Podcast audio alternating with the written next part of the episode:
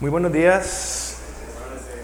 Sean todos bienvenidos y vamos, eh, por favor, a prepararnos en el Evangelio según Juan, capítulo 3, por favor, versículo 16. Juan capítulo 3, versículo 16, por favor. El tema de esta mañana es sirviendo a mi comunidad y vamos a entender ese servicio, ese modelo bíblico, a través de tres principios que vamos a desarrollar en esta mañana. El servicio de valentía, el servicio de esperanza y el servicio de sensibilidad. Bien, valentía, esperanza y sensibilidad. Primero, empecemos a entender cómo Dios ha revelado eh, la manera en que Él eh, impacta al mundo. Tiene ese plan de redención hacia el mundo. Por eso, Vamos a Juan 3:16, dice, porque de tal manera amó Dios al mundo que ha dado su Hijo unigénito para que todo aquel que en Él cree no se pierda, mas tenga vida eterna. Hermanos, Dios ama al mundo, pero muestra su amor mediante un plan redentor a través de la iglesia. Dios ama al mundo, pero el plan redentor es a través de la iglesia. Vamos por favor en Juan mismo, capítulo 17, versículo 9, por favor. Vean ustedes que en esta oración de, de Jesucristo va a decir, versículo 9, yo ruego por ellos, está refiriendo a los discípulos, a los apóstoles, no ruego por el mundo, sino por lo que me diste, porque tuyos son. Y en el versículo 20, mas no ruego solamente por estos, sino también por los que han de creer en mí por la palabra de ellos. Y esto no es ninguna contradicción. Dios ama el mundo y Jesucristo no está rogando por el mundo, ¿verdad? Porque, como, como vamos a ver acá, entendamos la iglesia como la esfera de acción del Señor resucitado y exaltado. Entonces, no hay ninguna contradicción en el hecho que Dios ama al mundo y Jesús no está rogando por el mundo, está rogando por sus apóstoles y por los que vamos a creer por medio de la palabra de ellos. Entonces, hay una encomendación acá. Desde la iglesia Dios opera hacia el mundo, hacia la sociedad, hacia la comunidad. Eso es un, principio que tenemos pues que entender muy bien. Desde la iglesia, de cada uno de nosotros, el plan de Dios redentor es hacia la comunidad. No ruega Jesús por el mundo, sino ruega por la iglesia. No porque no está pensando en el mundo, sino porque tiene un orden de encomendación. Básicamente sobre ese principio es que vamos a iniciar esta mañana. Así que, Pablo, mis hermanos, en 1 de Timoteo 3:15 va a decir que la iglesia es columna y baluarte de la verdad. Columna y baluarte de la verdad. Estamos diciendo que Dios tiene un plan redentor hacia la comunidad a través de la iglesia, de cada uno de nosotros. Ahora, la iglesia es columna y baluarte de la verdad. Significa que la iglesia está llamada y capacitada para mantener firmemente la verdad. Nosotros somos llamados para mantener firmeza en la verdad, especialmente en un mundo que está lleno de incredulidad, eh, de relativismo, de paganismo. Bien, la historia cuenta que hubo un, momento crítico en la, Segunda Guerra Mundial, eh, del 39-45, porque los dos países que iniciaron eh, la oposición en contra de Alemania, que fue Francia e Inglaterra, resulta ser que Francia cae en 1940. Inglaterra realmente era la única potencia en Europa sola. Estados Unidos no había entrado en el conflicto, entró hasta el 41. Y hay unas palabras interesantes acá de este primer ministro porque había una batalla crucial y solamente Inglaterra estaba al frente del avance de Alemania que ya había conquistado a Polonia y avanzaba peligrosamente hacia toda Europa. ¿Qué pasa? Dice este primer ministro, de nuestra batalla depende la supervivencia de la civilización cristiana. Nótese que este primer ministro vincula el cristianismo con la civilización. ¿Por qué? Porque hay consecuencias individuales y sociales, consecuencia de la incredulidad. El secularismo se esfuerza, mis hermanos, como sabemos, por estar eliminando constantemente tanto la voluntad de Dios en la sociedad como esa voluntad de Dios hacerle ridícula. Como que ya somos, estamos en nuevos tiempos. Y de hecho, nuestra estructura mental está puesta para esto. Nosotros estamos cambiando constantemente los teléfonos, la tecnología. Pensamos que lo de hace un año ya no es tan bueno como la de este año, ¿verdad? Esa es una estructura mental. Así que aquellas ideas de hace mucho tiempo ya están obsoletas, ya necesitamos abrirnos a nuevas perspectivas. Esa, esa manera de pensar da avance a la incredulidad, da avance al secularismo, que es sacar todo lo que tiene que ver con Dios. ¿Qué estamos diciendo? La iglesia es columna y baluarte de la verdad, cada uno de nosotros, ¿verdad? Frente a este mundo que estamos poniendo acá. Ante esta realidad, este avance del, del paganismo, la iglesia está llamada a ser sal de la sociedad. Y para eso vamos a irnos a Mateo capítulo 5, versículo 13. Mateo capítulo 5, versículo 13. Nada más hago aquí referencia a algo importante. Eh, conocemos en que por los tiempos de Jesús la sal pues era eh, básicamente para poder conservar los alimentos, eso ya lo hemos escuchado muchas veces.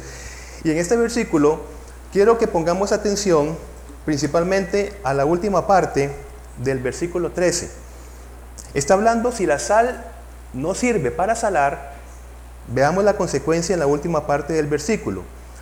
No sirve más para nada, sino para ser echada fuera y hollada por los hombres. Tenemos que tener atención con este versículo porque si la sal no produce aquello por lo que fue llamada a hacer, no solamente deja de salar, sino que vean que los hombres, dice, van a hollarla, van a, pisotearla, van a majarla, van a despreciarla, van a volverse en contra de. Si nosotros, si somos columna y baluarte de verdad en una sociedad que está avanzando en el secularismo, si nosotros no, no tenemos esa parte importante, no solamente no estamos haciendo nada por conservar, sino que ese mal va a crecer y va a ser en contra, en contra de la iglesia. Vean el versículo, va a ser hollada, pisada por los hombres. Hay una consecuencia, ¿qué pasa? Si nosotros no pronunciamos la verdad firmemente, pues el avance, ahora ya no se define la sexualidad, por ejemplo, ya no se define la familia, por ejemplo, ya no se define los roles de los padres y los hijos, no se define la autoridad. ¿Qué es la autoridad? Esto es la autoridad. Entonces, ese movimiento en contra de tenemos que tenerlo muy relevante en ese versículo. Bien, la iglesia entonces, cada uno de nosotros en nuestra comunidad está llamada a tener tres funciones al menos. Una, diagnosticar los problemas de la comunidad. Dios ya determinó lo que es bueno y lo que es malo. Acá tenemos la verdad revelada, lo que es bueno. Nosotros no tenemos la condición de creer, pensar que lo que es bueno es lo que me conviene o lo que me gusta. Lo que es bueno es lo que está escrito. Además, cuando nosotros buscamos lo que es bueno, vamos a ver que nuestra vida cobra un sentido, cobra un sabor, cobra un propósito. Y aquí tenemos el primer punto de la valentía. El punto no es que Dios no haya revelado lo que es bueno y lo que es malo. El punto es que ante la presión cultural nosotros posiblemente en nuestra comunidad no tengamos la valentía para ponernos firmemente en contra del relativismo de la comunidad. Por ejemplo, vean ustedes acá, sin Dios, todas las actividades son equivalentes. ¿Qué sucede? En esta sociedad, si no hay principios de vida, lo que es bueno, por ejemplo, este, ayudar a una persona también es bueno distribuir drogas en la comunidad, o por lo menos no es tan malo, porque las cosas pueden ser equivalentes, por ejemplo. Es bueno ayudar a una persona, a un vecino, y es bueno estar hablando en contra por medio de chismes de esa persona. Sin Dios, todas las actividades son equivalentes. Y este versículo, en cuanto a diagnosticar, vean ustedes lo que está escrito acá, en Hechos 4:29, una oración de los apóstoles Pedro y Juan, Dice, ahora Señor, toma en cuenta sus amenazas y concede a tus siervos el proclamar tu palabra sin temor alguno. La verdad ya está dada, ya está revelada, pero nosotros lo que tenemos que pedir para servir a nuestra comunidad es valentía, el primer principio. Y vean que se pide por esto. Toma en cuenta sus amenazas y concede a tus siervos el proclamar tu palabra sin temor alguno, dice esta escritura. Así que el otro punto es diagnosticar, el otro punto es denunciar los problemas de la comunidad. Y el otro punto es anunciar a la comunidad un mensaje de esperanza. Anunciar a la comunidad un mensaje de esperanza, sin importar cuál sea la condición particular. Para esto estaba yo viendo la, historia muy linda. Vamos a ir a, Hechos 8, la historia de este eunuco, y vamos a analizar lo que está pasando acá. Y luego vamos a hacer la conexión de por qué estamos hablando de esto. Vamos a eh, hablar de esa relación esperanza-alegría. Es decir, nosotros damos a la comunidad un mensaje de esperanza, según sea la condición de cada cual en esa comunidad. Según la condición. Me voy a esa historia. Hechos 8 habla acerca de este personaje, el eunuco. Vamos a leer a partir del versículo 27 Dice, entonces él se levantó y fue, y sucedió que un etíope, eunuco, funcionario de Candance, reina de, los etíopes, el cual estaba sobre todos sus tesoros, y había venido a Jerusalén para adorar, volvía sentado en su carro y leyendo al profeta Isaías. Saben lo que es un eunuco, ¿verdad? Una persona que por imposición ha sido castrado. Evidentemente no puede tener familia. Esa era la condición de esta persona. Y aquí podemos poner la condición de cualquier persona en la sociedad. Si estaba leyendo Isaías 53, si estaba leyendo el rollo de Isaías, evidentemente estaba leyendo, por ejemplo, Isaías 56. Vamos a Isaías 56, por favor. Y vamos a leer a partir del versículo 3, porque va a hablar acerca de los eunucos. Vean el versículo 3, Isaías 56, 3. Y el extranjero que sigue a Jehová no hable diciendo, me apartará totalmente Jehová de su pueblo, ni diga el eunuco, he aquí yo soy árbol seco. Versículo 4, porque así dijo Jehová, a los eunucos que guarden mi día de reposo y escojan lo que yo quiero y abracen mi pacto, yo les daré lugar en mi casa y dentro de mis muros y nombre mejor que el de hijos e hijas Nombre perpetuo les daré, que nunca perecerá.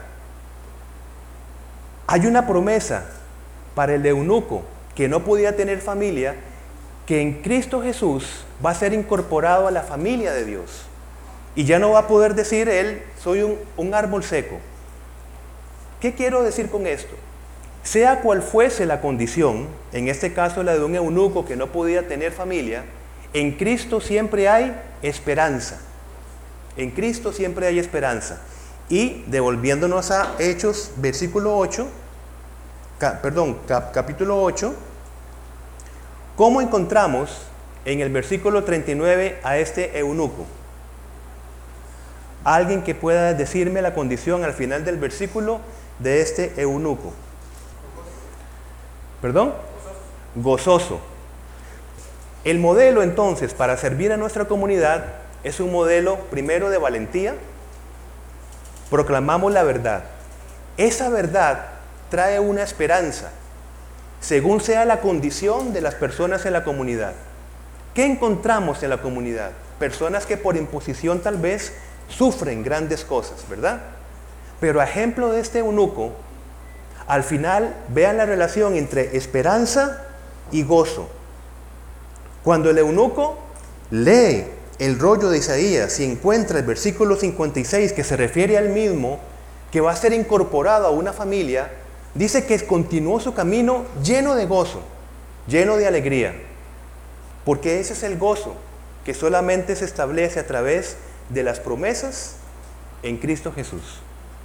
Y esto es una manera nosotros de servir a la comunidad. No estamos llamados principalmente a veces no tenemos las capacidades, evidentemente, para resolver específicamente los problemas de cada uno de nuestros vecinos, pero sí el darles esperanza a través de la palabra de Dios de que cualquiera que sea la condición de cualquier persona, tendrán entonces posibilidad, sabiduría de lo alto para salir adelante en medio de sus, de sus condiciones. Ahora, el que las familias de nuestra comunidad, mis hermanos, lleguen al entendimiento de que en Jesús hay gozo a pesar de cada condición particular, es misión del creyente.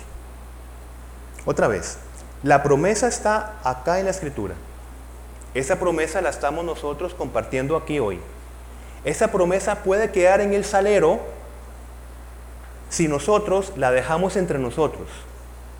Pero la sal busca salar, busca impactar a la sociedad. Entonces, este mensaje de esperanza, sea cual sea la condición, en Dios hay esperanza, está ahora sí como una misión en cada uno de nosotros. Y esto fue lo que dijo Pablo. Pero ¿cómo pueden ellos invocarlo para que los salve si no creen en Él? ¿Y cómo pueden creer en Él si nunca han oído de Él?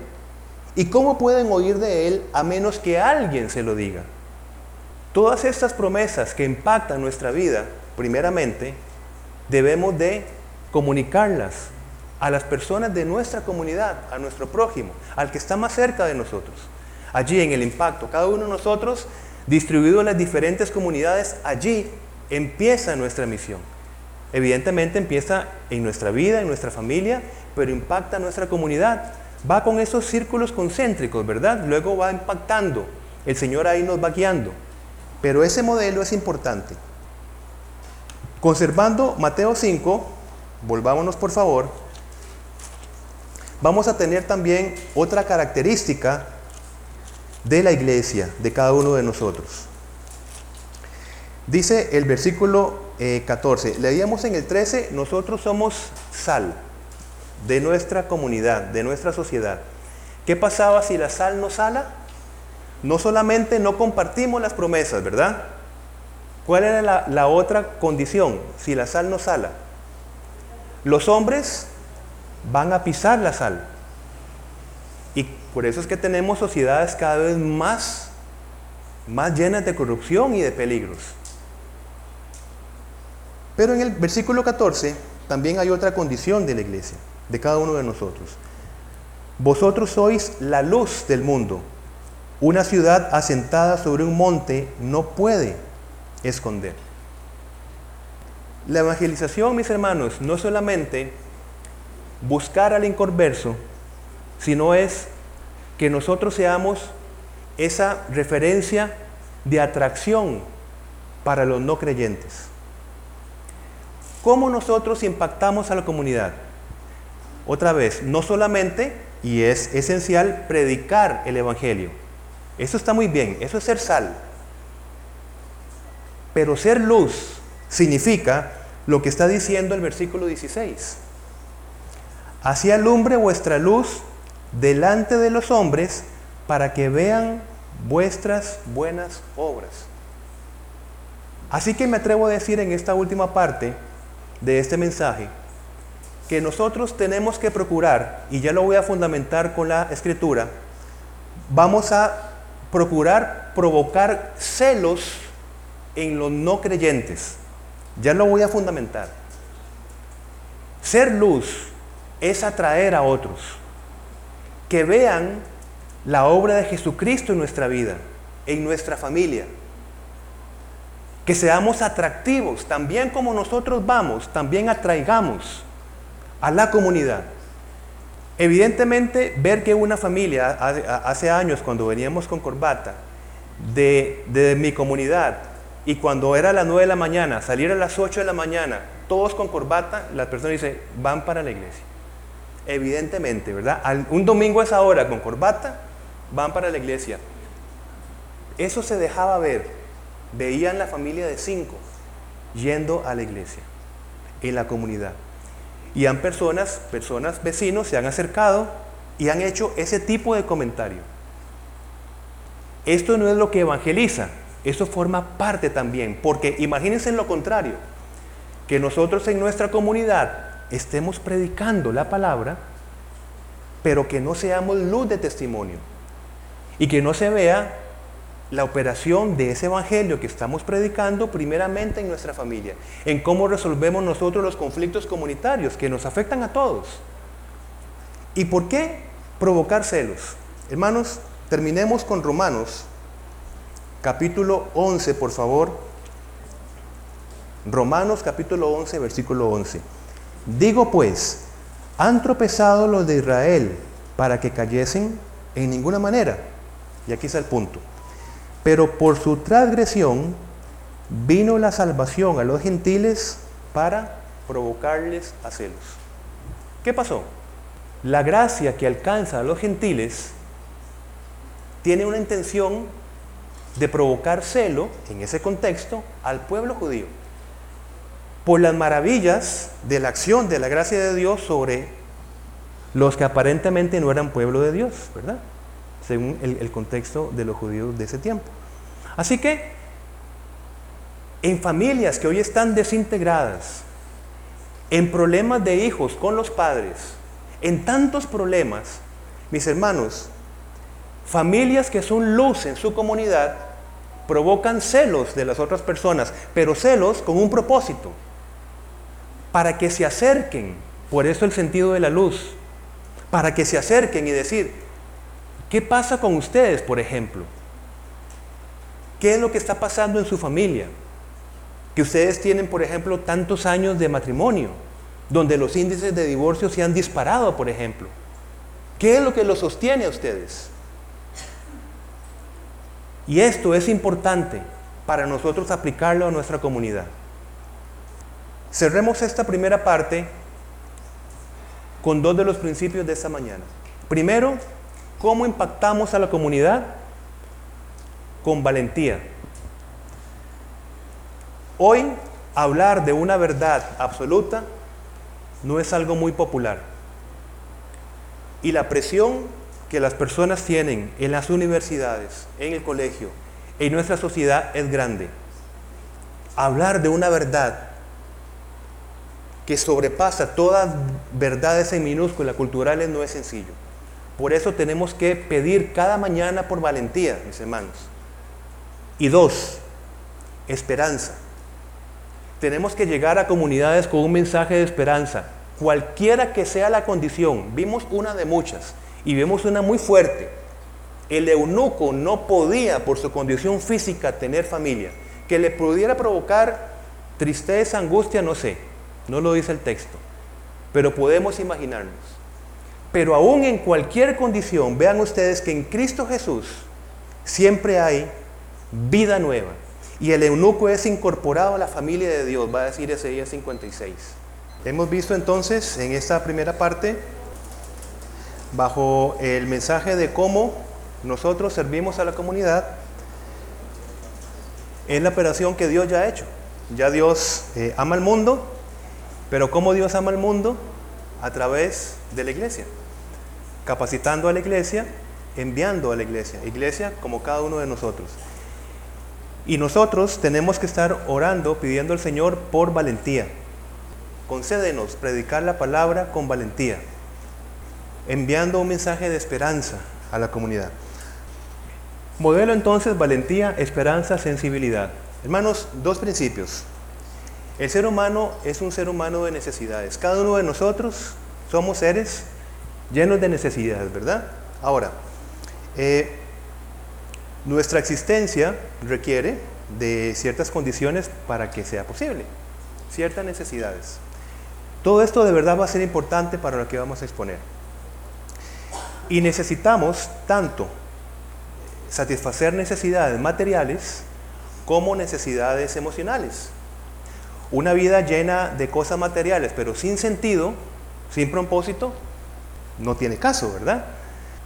Dios sabe que tenemos necesidades integrales y Dios sabe suplir todas nuestras necesidades, todas.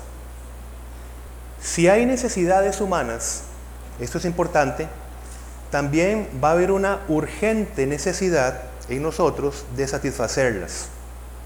Si tenemos grandes necesidades, hay un impulso por satisfacer esas necesidades.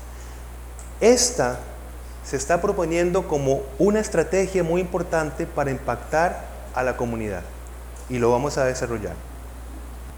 Resumamos hasta el momento. Si hay necesidades humanas, hay necesidades humanas, ¿verdad? Es porque hay carencia de algo. Y esta carencia nos impulsa a resolver esas necesidades. Eso es algo en cada uno de nosotros. Porque nosotros muy posiblemente vivimos en una comunidad insatisfecha. Y esto es una gran oportunidad para evangelizar. ¿Cómo servir a nuestra comunidad a partir de sus necesidades? En la primera parte que estamos diciendo, hay necesidades.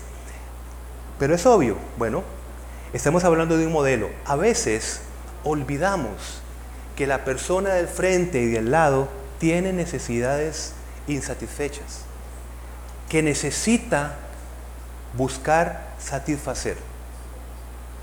Y pasamos de largo olvidándonos que la persona que nos encontramos tiene necesidades insatisfechas. Las necesidades existen. ¿Cuál es el problema entonces? Que nosotros no las veamos. O que las veamos y que podamos pasar de largo. Recordamos el caso, por ejemplo, del buen samaritano, ¿verdad? Había una necesidad de una persona que había sido atacada y pasó de largo un sacerdote y un levita.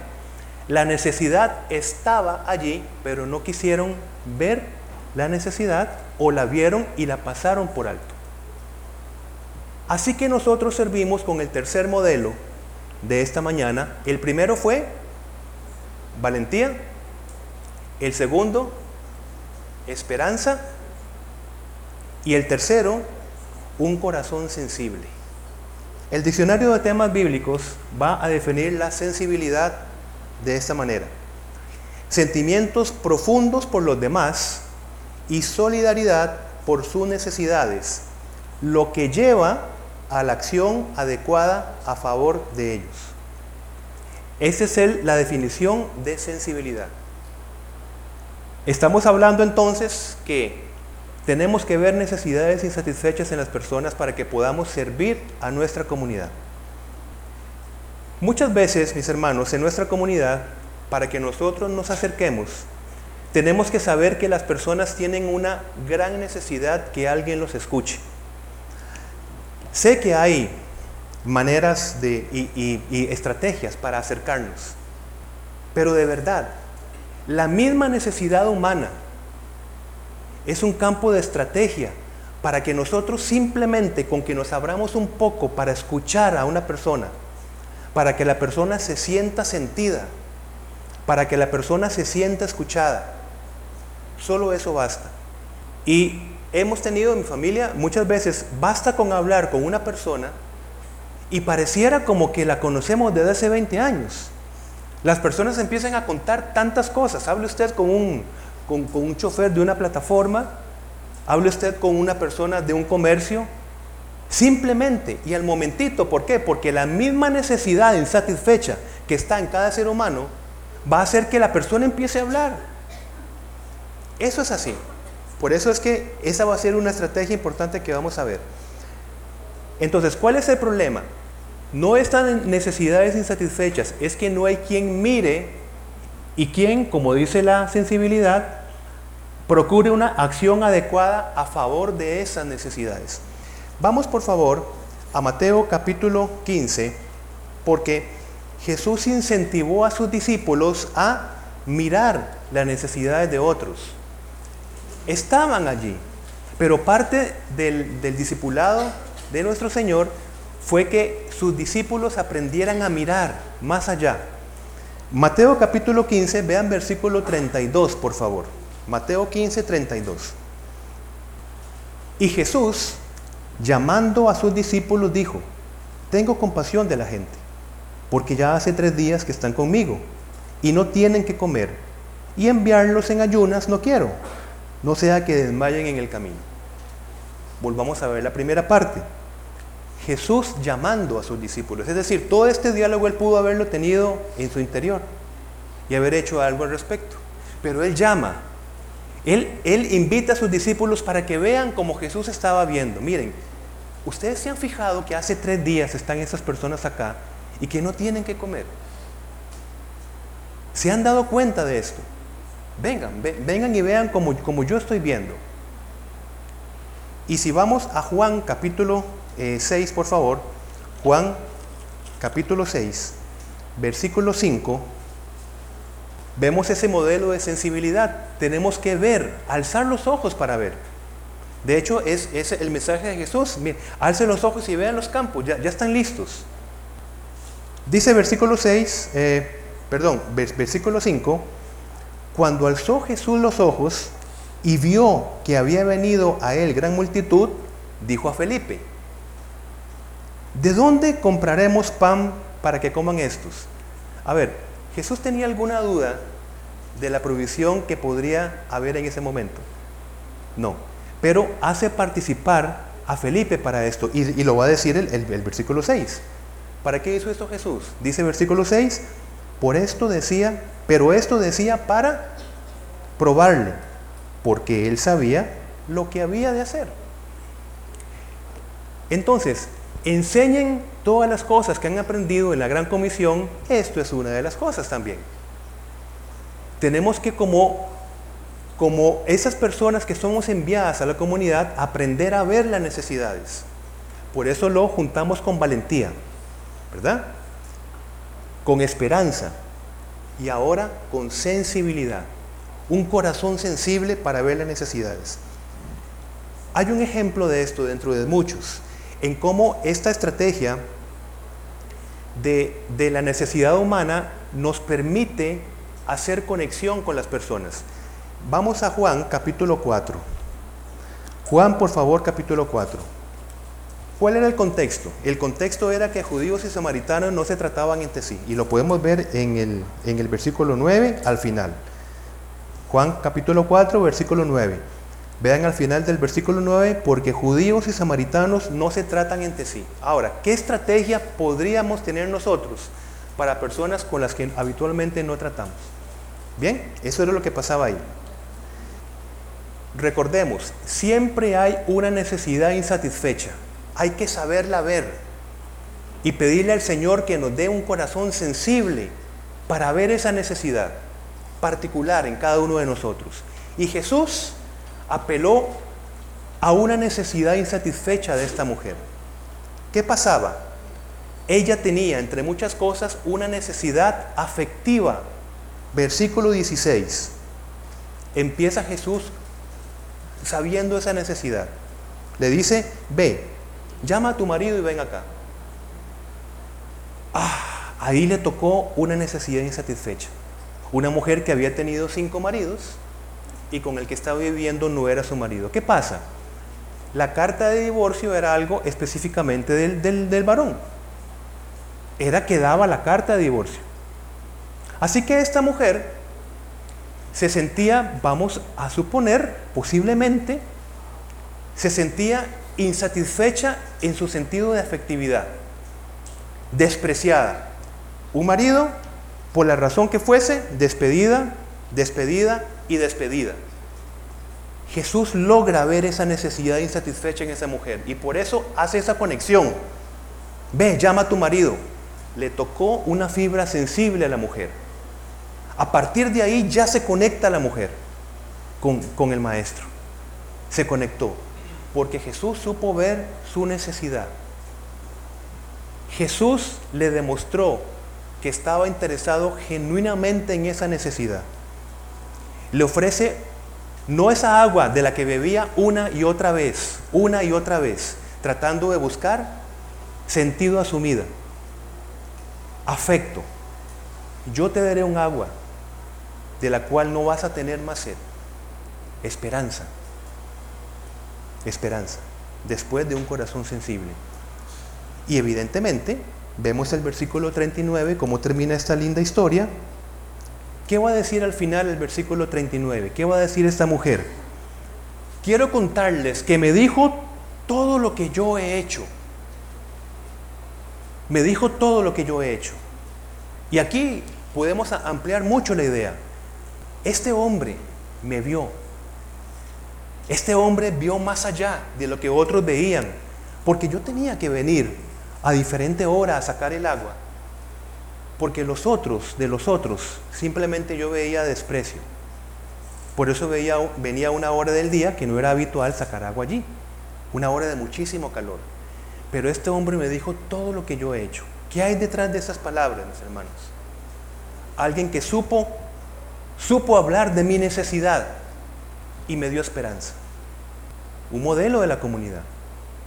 Entonces esta mujer se sintió comprendida y amada. Creo que es importante, mis hermanos, que para que nosotros tengamos esa sensibilidad, que no solamente se encargue de las necesidades del alma, sino de las necesidades del cuerpo, tenemos que entrar para poder impactar a nuestra comunidad en el modelo de la misión integral. Si nosotros no entendemos la misión integral, nosotros vamos a, hacer, vamos a no ser sensibles o ser sensibles a algunas necesidades y algunas no. Es importante el modelo de la misión integral.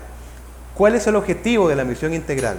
Miren, transformar la vida humana en todas sus dimensiones según el propósito de Dios. Este modelo que va a buscar al ser humano completo en todas sus necesidades, permítanme decirle que yo lo veo en el Antiguo Testamento desde este modelo. Jesús instituye jueces, profetas y sacerdotes. ¿Por qué? Porque todos eran necesarios para fortalecer y enriquecer la vida comunitaria de Israel. Dios está actuando en su pueblo, mis hermanos. Y vean ustedes el modelo que abarca todas las necesidades. Al menos en ese modelo, ¿ven? Allí está la misión integral de Dios, mostrándose. Y cuando comisiona a la iglesia, vemos desde Él mismo cómo Jesús va modelando estos roles. Y recorrió Jesús toda Galilea, enseñando en las sinagogas de ellos y predicando el Evangelio del Reino. Esa es la prioridad. Esa es la prioridad. Porque la prioridad es hacia la eternidad. Pero en esta temporalidad, miren ustedes, no, no se excluye también la otra parte del versículo, y sanando toda enfermedad y toda dolencia en el pueblo. Según fuese la necesidad con la que Jesús se encontraba en ese momento, él aplicaba una misión integral.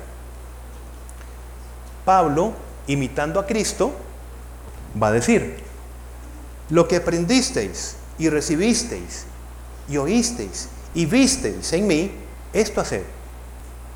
Pablo va a decir, lo que ustedes me vieron hacer, háganlo. Y el Dios de paz estará con vosotros.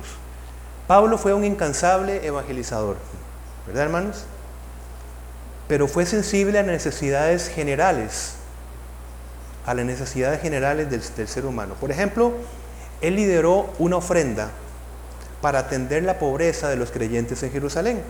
Y, creyentes que fueron atacados y despojados en, su, tiempo por, por, sus bienes por el celo de judíos religiosos. Y lo vamos a ver, por favor, en Romanos capítulo 15. Romanos capítulo 15, versículo 25, por favor. Romanos 15, versículo 25 y 26. Dice Pablo, mas ahora voy a Jerusalén para ministrar a los santos. Ministrar, ¿verdad? Está diciendo en versículo 15, 25, 26, porque Macedonia y Acaya tuvieron a bien hacer una ofrenda para los pobres que hay entre los santos que están en Jerusalén. Al modelo de Jesucristo, al modelo del Dios que se revelaba en el Antiguo Testamento, que busca satisfacer las necesidades comunitarias completas a través de estos tres roles, juez, sacerdote y profeta, busca entonces en Jesucristo la misma intención, una misión integral. Y viene Pablo diciendo, así como me han visto que yo ejerzo mi evangelización, háganlo ustedes también. Tomen en cuenta todas las necesidades completas del ser humano, porque de lo contrario estaríamos cayendo en un modelo platónico, donde lo más importante es la parte espiritual de la persona. Hermanos, ¿cómo completamos nosotros nuestra salvación? Por medio de la resurrección de nuestro cuerpo, por medio de nuestra glorificación, por el poder de la resurrección que operó en Jesucristo. Así que nosotros en la escritura somos personas completas, cuerpo y espíritu. Y de la, de la persona completa se encarga Dios, de las necesidades completas. De hecho, eso lo vemos también en Mateo capítulo 5. De las cosas que cubren el cuerpo, de la necesidad del cuerpo, Dios se encarga. Dios se encarga, Él está pendiente de esto. Nuestro servicio hoy debe ser llevado a cabo en identificación con los dolores y desesperanzas de los que conforman nuestra comunidad. Empezamos este, esta predicación hablando acerca de que Dios opera en el mundo, pero a través de la iglesia, de cada uno de nosotros. Y las personas no van a poder tener esperanza si no hay nadie quien les predique, si no hay nadie que les diga, a pesar de cualquier condición, Dios sabrá resolver cada situación en su multiforme sabiduría. Y por eso nosotros empezamos hablando de pedirle al Señor valentía. Hemos dicho mucho en la iglesia que cada domingo debiera ser un día de desafío en el cual nosotros estemos reflexionando cada semana. Por eso tenemos que ser puntuales. ¿Cuál es el desafío de esta mañana? Si usted y yo no acostumbramos a orar por valentía para predicar la palabra de Dios, desafiémonos de verdad, que forme parte de nuestra oración. Y de verdad, empezando por mi persona, cada mañana levantémonos. ¿Por qué? Porque no sabemos a quién nos encontraremos en el transcurso del día. Pero vean que concede a tus siervos el valor para predicar tu palabra Significa que si nosotros no pedimos, no vamos a tener. Ustedes no tienen porque no piden. Y podemos tener conocimiento tal vez. Pero el problema es que ese conocimiento necesita de valentía para que se pueda expresar hacia otras personas. Pero de verdad, eso es algo que Dios concede, entendámoslo. Es algo que Dios concede si se lo pedimos. No está en nuestras fuerzas. Dios nos concede valentía. Oremos por valentía. De verdad, mis hermanos, que esa semana sea parte de nuestra oración todos los días y decir, Señor, yo vine aquí a edificarme este domingo y has puesto en mi vida, en mi corazón, un desafío. Pedirte por valentía. Y si yo tomo una memoria, no es algo que yo habitualmente pido para mí. Así que tú me estás alimentando hoy con tu palabra. Luego, esperanza. Porque nosotros vivimos en una comunidad desesperanzada Pareciera que ya no se puede hacer nada con la situación, situaciones familiares, etc. Pero para eso nosotros tenemos que ser, ¿recuerdan? Sal y luz. Y la luz atrae. ¿Por qué el Evangelio es relevante? Tiene que verse primero en nosotros. ¿Por qué? ¿Por qué predicar el Evangelio? ¿Para qué? ¿Por un ejercicio simplemente que vemos en la Escritura? porque es lo que tenemos que hacer, porque somos cristianos. No, es porque nosotros compartimos una experiencia. Nosotros hablamos acerca de otros porque nosotros somos una comunidad que somos testimonios del poder de la gracia de Dios en nosotros. Somos nosotros los que primero recibimos ese poder de la gracia de Dios para que la podamos experimentar y transmitir. No podemos transmitir, hermanos. Bueno, sí se puede, pero tendría muchísima más fuerza que yo transmita un mensaje que se está viendo en mí. Me parece que es algo normal esto, ¿no? Y luego, un corazón sensible para terminar. Un corazón sensible es que nosotros podemos ver una necesidad y podemos pasar por alto. Igual, podemos pasarla por alto porque tal vez no tenemos la valentía. Uy, no, es que si yo le digo esto, ¿qué me va a decir? tal vez voy a entrar en un problema o, lo demás. Pero un corazón sensible sabe ver la necesidad de otra persona y sabe entonces dar un mensaje de consuelo y de esperanza. Básicamente ese es el modelo que esta mañana eh, quería presentarles en cómo nosotros podemos impactar a nuestra comunidad. Hermanos, nosotros no, no podemos seguir con los mismos modelos, hermanos. Tenemos que ir buscando la madurez espiritual. Así que de verdad que este modelo pueda desafiarnos a nosotros, un modelo bíblico de valentía, de esperanza y de sensibilidad.